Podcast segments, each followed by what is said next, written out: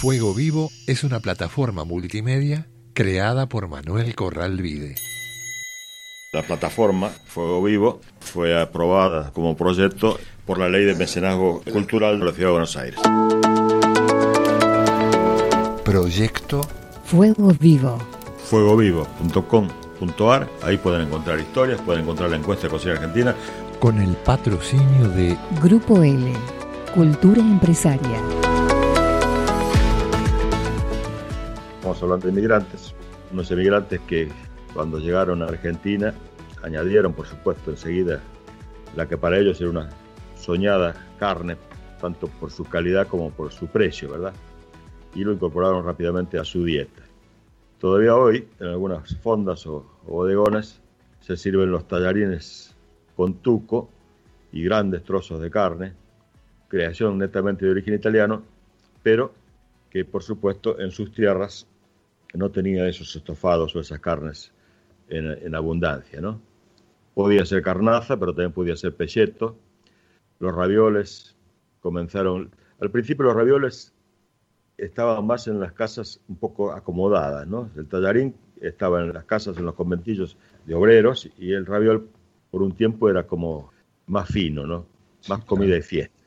Para los hispano criollos y la clase alta, el ajo, la abundancia de ajo de los piamonteses con su baña cauda o el de los españoles en sus salsas era al principio resistido y hasta despreciado.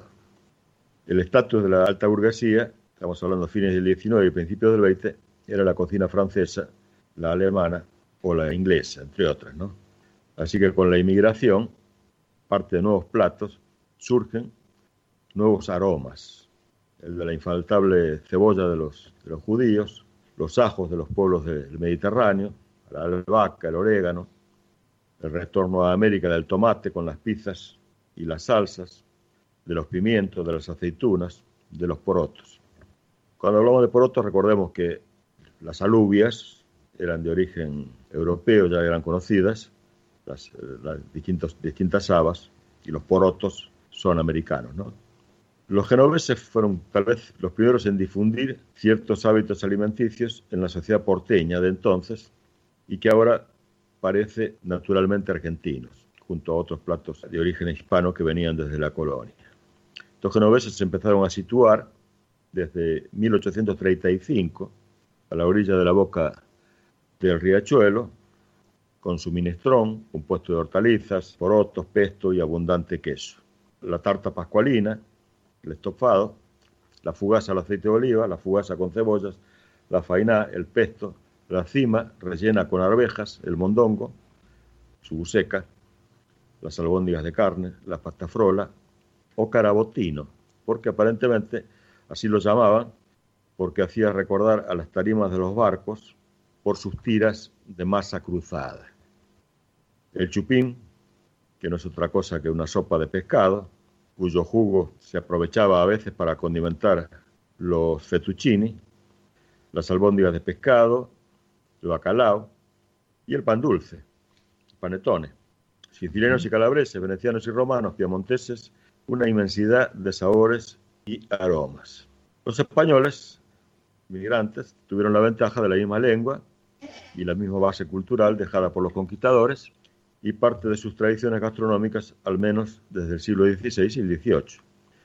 Trajeron las empanadas, cuya gama aquí se amplió, la chanfaina, la carbonada, muchos guisos, los chorizos, los chorizos rojos con pimentón, las morcillas, la tortilla de papas, ciertos dulces conventuales, los cochinillos asados o lechón asado, las lentejas con panceta, en fin, sobresalieron entre este grupo de inmigrantes españoles en cuanto a la gastronomía, gallegos y asturianos, porque fueron los que acapararon el comercio gastronómico de Buenos Aires y otras grandes capitales de Argentina. No lo acapararon, lo hicieron bien. Bueno, ya desde muy temprano eran dueños de pulperías, donde también había italianos, como queda demostrado si leemos bien el Martín Fierro, grandes almacenes, hoteles, restaurantes, bares, confiterías y cafés. Los cocineros, que muchas veces eran, por supuesto, nativos, Los primeros cocineros que ingresaron al oficio en general venían del norte de Argentina, Santiago del Estero, Salta, Jujuy, y tuvieron que aprender un nuevo oficio para incorporar los platos que traían estos inmigrantes. En algunos casos también tenían que esperarse para entender a quienes se los explicaban. En muchos casos, aún hablando castellano, utilizaban una terminología diferente. Detrás de la proposición criolla, española e italiana, seguía la influencia francesa con sus omelette y, muchos otros platos, por supuesto. La salsa bechamel. Y hay un caso especial de los famosos tallarines a la parisienne, que no llegaron directamente de Francia, sino que se crearon en la confitería París del hipódromo de Palermo. Un plato mucho le gustaba a Carlitos Gardel. Fuego vivo. Los textos de Manuel Corral Vide referidos al patrimonio gastronómico argentino y los enlaces a las redes sociales con los archivos multimedia se encuentran en fuegovivo.com.ar.